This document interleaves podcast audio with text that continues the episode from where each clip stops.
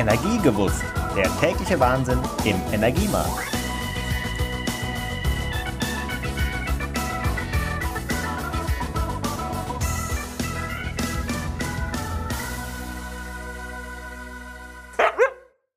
Hallo und herzlich willkommen bei der allerersten Folge Energiegewusst, dem Green Pocket Podcast. Mein Name ist Maike, ich bin Marketingmanagerin bei Green Pocket und aus eigener Erfahrung weiß ich, dass die vielen Fachbegriffe und Abkürzungen rund um den Energiemarkt einen erstmal so ziemlich überfordern können. Aber auch neue Marktrollen, Gesetze und Entwicklungen am Markt können sich schneller verändern, als man denkt. Mit unserer Erfahrung aus über zwölf Jahren am Markt haben wir die Expertise, genau darüber zu sprechen. Und aus diesem Grund kam uns die Idee für den Podcast. Mit uns meine ich meine Kolleginnen und Kollegen bei Green Pocket, einem Kölner Software-Startup im Bereich Energiemanagement und Verbrauchsvisualisierung. Aber mehr dazu nachher. Heute werde ich mit dem CEO von Green Pocket, Dr. Thomas Götte, ein wenig zurückschauen auf die Entwicklung der letzten zwei Jahre. Was hat sich seit dem Startschuss des Rollouts verändert? Welche unternehmerischen Herausforderungen hat Corona mit sich gebracht? Und wie viel Startup steckt noch in Green Pocket und warum? Fragen über Fragen. Und deshalb würde ich sagen, lasst uns starten. Thomas, herzlich willkommen bei der Premiere unseres Podcasts. Hallo Maike. Ich freue mich, dass du da bist. Ich freue mich auch. Und um unsere Zuhörerinnen überhaupt mal abzuholen, beginnen wir diese erste Episode mit drei schnellen Fragen. Bist du bereit? Jawohl. Sehr gut. Erste Frage. Erzähl einem guten Freund in einem Satz, was Green Pocket macht und was die Mission von Green Pocket ist. Sehr gerne. Ja, wir entwickeln Software und das äh, die Software hilft äh, den Anwendern dabei, äh, ihren Energieverbrauch besser zu managen, also energieeffizienter zu agieren, was dann auch wieder der Umwelt hilft, den CO2-Footprint zu reduzieren. Und das ist ein Thema, was ja immer wichtiger für alle von uns ist, ob Unternehmen oder Privatkunden. Ich mache direkt mal weiter mit der zweiten schnellen Frage. Was war das Schlimmste, was dir in den zwölf Jahren Green Pocket passiert ist? Die Momente, wenn wir Mitarbeiter entlassen mussten. Das sind sicherlich äh, Momente, die man äh, gerne nicht hat in einem Startup. Das soll ja wachsen und nicht schrumpfen. Und wir hatten auch immer mal wieder kritische Phasen, wo wir uns von Mitarbeitern trennen mussten. Das war zumindest äh, zweimal der Fall äh, in den letzten zwölf Jahren. Und das ist dann nicht etwas, was so richtig toll ist. Dann blicken wir jetzt mal lieber in die Gegenwart oder Zukunft ähm, mit der nächsten Frage. Wenn du die Digitalisierung in Deutschland mit einem Wort beschreiben müsstest, was wäre deine Antwort?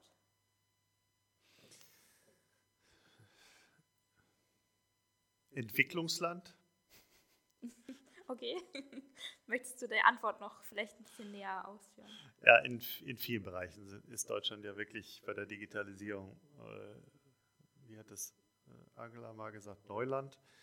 Ähm, das Internet ist Neuland und die Digitalisierung ist Entwicklungslandstatus.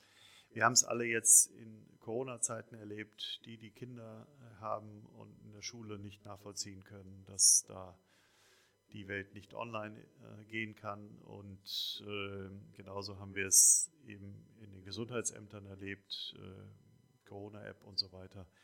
Und wir erleben es täglich in unserem Geschäft. Äh, die Digitalisierung ähm, des Messwesens, das ist ja, da arbeiten wir mit, mit Messdaten, die aus elektronischen Stromzählern, Gaszählern, Wasserzählern kommen sollen da sind wir in Deutschland wirklich ganz am Anfang der Digitalisierung.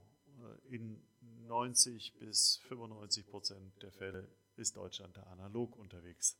Das gilt auch etwas weniger äh, stark, aber doch auch noch sehr stark ausgeprägt im gesamten Submetering, also in dem, was wir im Heizungsbereich haben, im äh, Warmwasserbereich und so weiter. Ja, das war jetzt mal eine schnelle Antwort. Ich denke, da kann man noch viel, viel mehr zu sagen. Aber darauf werden wir mit Sicherheit noch in den nächsten Folgen drauf zurückkommen. Ähm, ich fange jetzt aber einfach mal an mit dieser ersten Folge, mit den Fragen. Wir haben dich ja schon ein bisschen kennengelernt. Aber vielleicht bevor wir starten, stell dich doch gerne noch mal einmal vor. Wer bist du? Was sind deine Aufgaben? Und wie hast du zu Green Pocket gefunden? also Green Pocket gefunden, glaube ich, damals mit Google Maps. Die haben mir geholfen, den Weg zum Vorstellungsgespräch zu finden. Das Ganze ist ähm, aus einem Inkubator entstanden. Die haben sich gedacht, äh, das ist doch eine tolle Idee, die es dann in den USA gab. Äh, zwei, zwei, drei Jahre vorher sind da erste Startups entstanden, die sich damit beschäftigt haben, wie kann man denn eigentlich die Endkunden dazu bringen, bewusster mit ihrem Energieverbrauch umzugehen ähm, und haben äh, vielfach so das nach der Nudging-Methode, also kleine Stupse, kleine Anstoße zu geben und dem Kunden über Transparenz und ein bisschen Kommunikation, Interaktion dahin zu bringen, bewusster zu verbrauchen, erstmal zu wissen, was man verbraucht und dann vielleicht auch äh, da etwas verantwortungsvoller mit dem Energieverbrauch umzugehen dieses Konzept zu übertragen auf Europa, auf Deutschland im, im Anfang, das war das Ziel des, des Startups Green Pocket, äh, getrieben auch von der EU, die gesagt hat 2008, 2009, äh, wir möchten, dass alle unsere EU-Mitgliedsländer bis 2020 80 Prozent ihrer Stromzähler, die analog sind, dann digital haben, sogenannte Smart Meter ausgerollt haben. Das war das hehre Ziel. Und wenn ich jetzt gucke, dass in Deutschland äh, Anfang 2020 überhaupt erst mit dem Smart Meter Rollout gestartet wurde, dann wissen wir schon, dass wir die 80 Prozent nicht erreicht haben. Also wir sind jetzt Ende letzten Jahres, glaube ich, bei wie viel Prozent waren wir? Vielleicht so ein Prozent, wenn überhaupt. Mhm. Ja, das sind äh, Zahlen, die jetzt nicht so toll sind. Ähm, aber du hast ja trotzdem zu Green Pocket gefunden. Darüber freuen wir uns natürlich. Ähm, worauf du jetzt noch gar nicht eingegangen bist, sind deine Aufgaben. Was machst du denn hier bei Green Genau, was, was macht man als CEO? Äh, man entwickelt das Bild, wo die Reise hingehen soll, also die Vision, was wir eigentlich tun wollen, warum wir das tun wollen. Und dann hat klassischerweise äh, ein CEO immer drei Aufgaben. Er äh, neben der Vision vermitteln, muss er dafür sorgen, dass die besten Leute für das Unternehmen arbeiten, also sich immer um äh, HR kümmern, um Recruiting kümmern, dafür sorgen, dass äh, wir ein attraktiver ähm, Punkt sind, äh, wo gerne ähm, talentierte Mitarbeiter arbeiten wollen.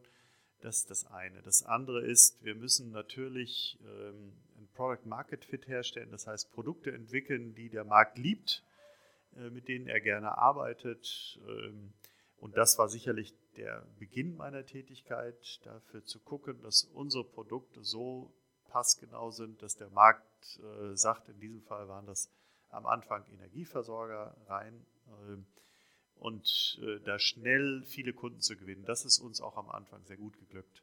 Und die dritte Aufgabe, die braucht natürlich ein Startup, äh, wenn man ein komplexes Thema entwickelt in einem Markt, den es erst ganz langsam, der sich ganz langsam entwickelt, dann braucht dieses Unternehmen auch immer externe Finanzierung. Das heißt, ich muss mich viel darum kümmern, dass wir ähm, sozusagen neues Kapital bekommen, um wachsen zu können und äh, überhaupt unsere Produkte zu entwickeln.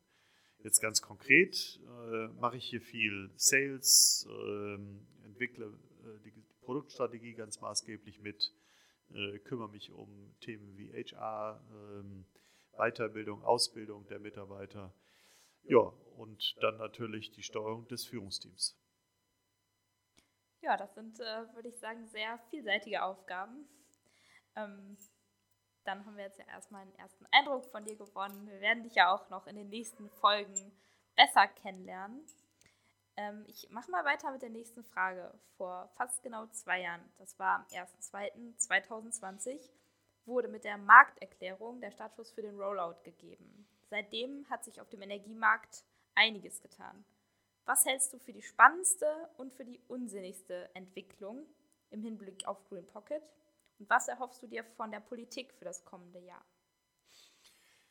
Fangen wir vielleicht mit der Politik mal an. Ähm, wir wissen alle, dass auch die neue Regierung angetreten ist, ähm, den Klimawandel ähm, aufzuhalten, dafür infrastrukturell die Voraussetzungen zu schaffen. Und das hat natürlich auch viel damit zu tun, dass man das Grid, ähm, also das Netz, digitalisiert, dass wir da vorwärts kommen. und dass in der Netzsteuerung auch viele Digitalisierungsmöglichkeiten da sind.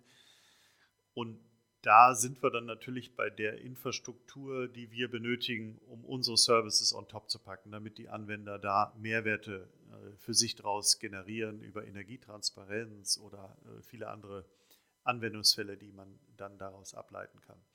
So, da erwarte ich mir äh, von der Politik vor allen Dingen das, was eigentlich alle Investoren tun, Klarheit und Sicherheit, Guidance, dass man klar weiß, was möchte der Gesetzgeber, in welche Richtung soll man investieren. Und wenn das die Parteien tun, mit denen wir zusammenarbeiten, nämlich die Netzbetreiber, Messstellenbetreiber, Energieversorger, dann ist uns schon mal wahnsinnig viel geholfen. So. Das betrifft natürlich auch äh, solche Themen.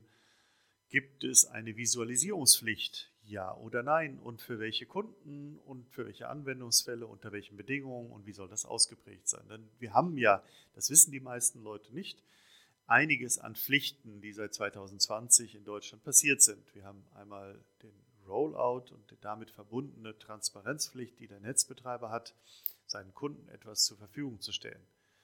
Ich kann sagen, wir hier in unserem Büro haben einen Smart Meter, weil wir einen entsprechenden Jahresverbrauch haben. Glaubt ihr, dass wir eine Visualisierung bekommen haben von dem Anbieter? Nein. Und glaubt ihr, dass das irgendwer überprüft? Auch da ist die Antwort nein. Also hier ist wieder ein Rahmen, der ja, doch noch ziemlich viel Interpretation offen lässt. Und dann ist natürlich die Frage, was bewirkt denn der Gesetzgeber? Was möchte er denn vorwärts treiben? Das ist das eine Thema. Dann haben wir äh, andere Gesetze, wie zum Beispiel die Heizkostenverordnung. Da hat man jetzt ein Gesetz geschrieben Ende letzten Jahres, das auch schon zum 1.1. wirksam wurde. Können Sie sich vorstellen, wenn ein Gesetz äh, so kurzfristig verabschiedet wird, was passiert? Naja, die setzen es alle nicht gleich um. Ne? Das, man will ja das umsetzen, was der Gesetzgeber einem vorschreibt. Und äh, selbst in der Softwareentwicklung äh, entwickeln wir eigentlich nichts, was in einem Monat fertig ist.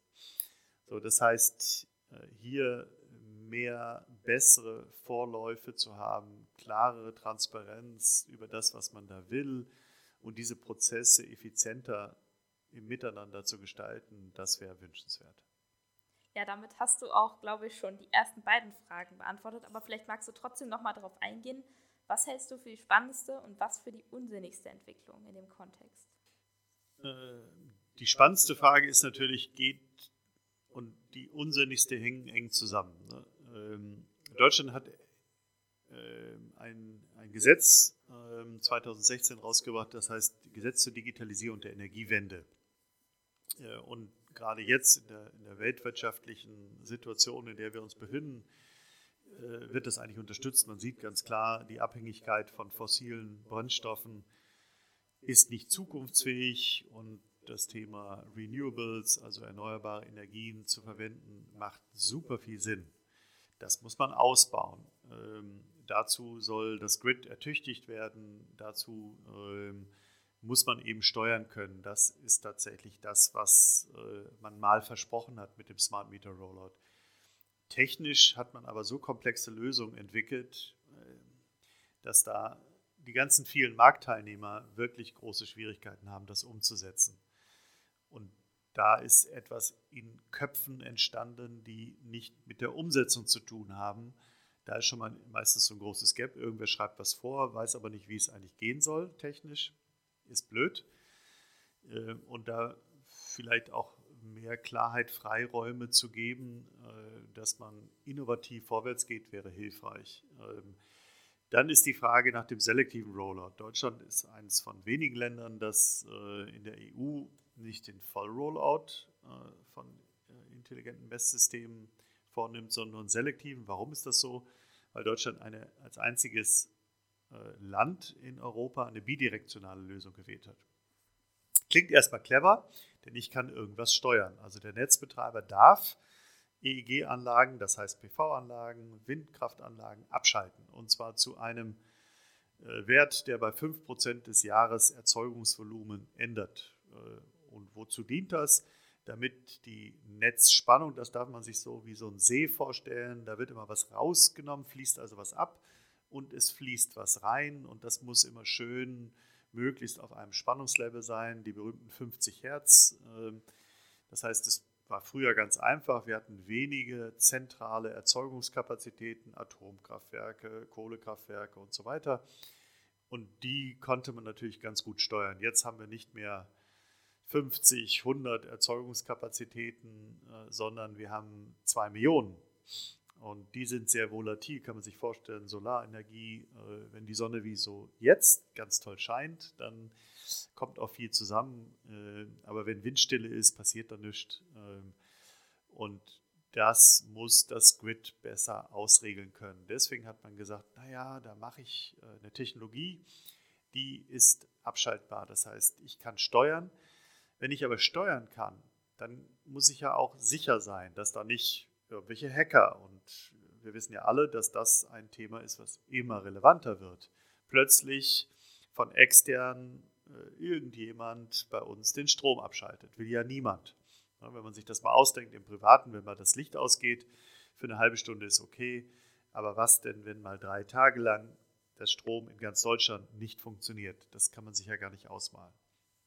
Dann entsteht ja in kürzester Zeit, der Roman Blackout hat das ja sehr schön äh, beschrieben, entsteht ja sehr, sehr viel Chaos. Das will man natürlich nicht.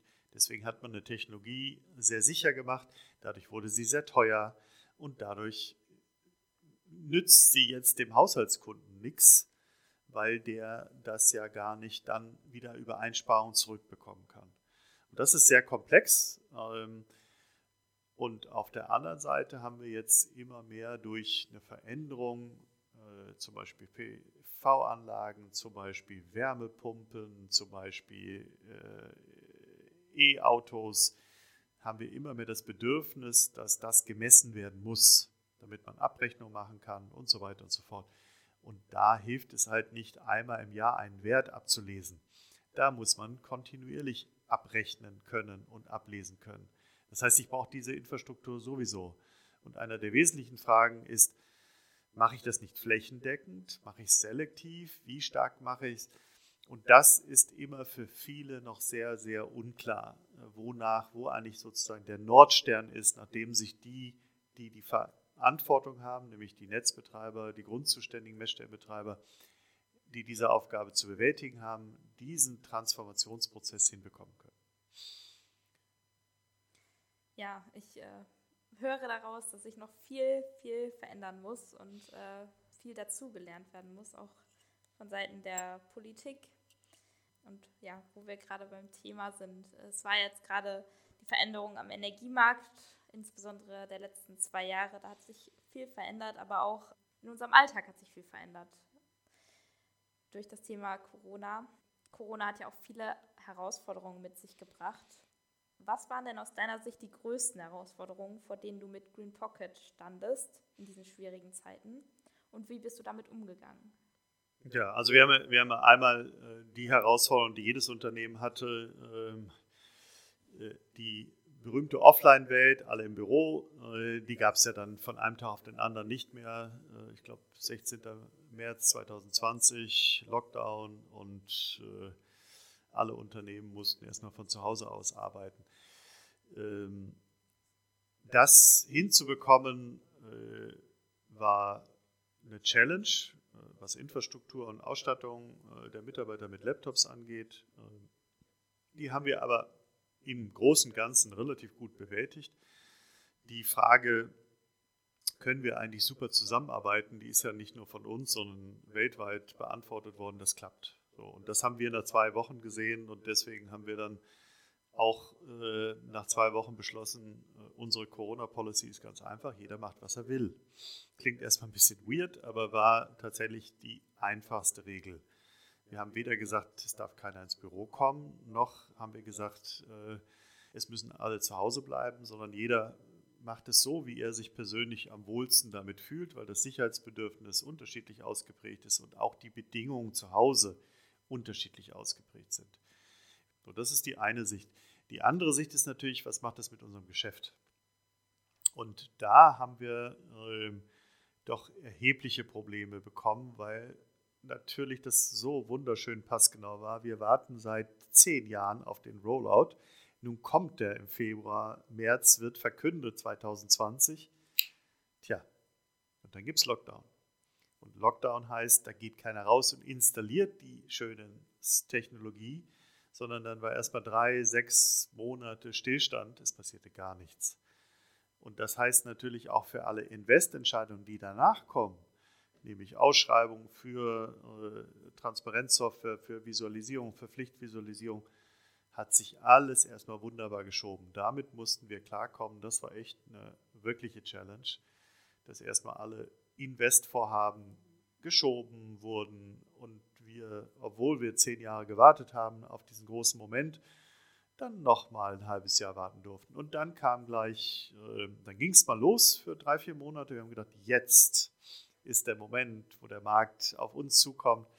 Und dann passierte der nächste Switch, nämlich äh, Oberverwaltungsgericht hat äh, erklärt, dass das alles null und nichtig ist, weil äh, der Gesetzgeber einige Hausaufgaben nicht so gemacht hat, wie ähm, es hätte getan werden sollen. Und dann war erstmal wieder Schockstarre bei allen Energieversorgern.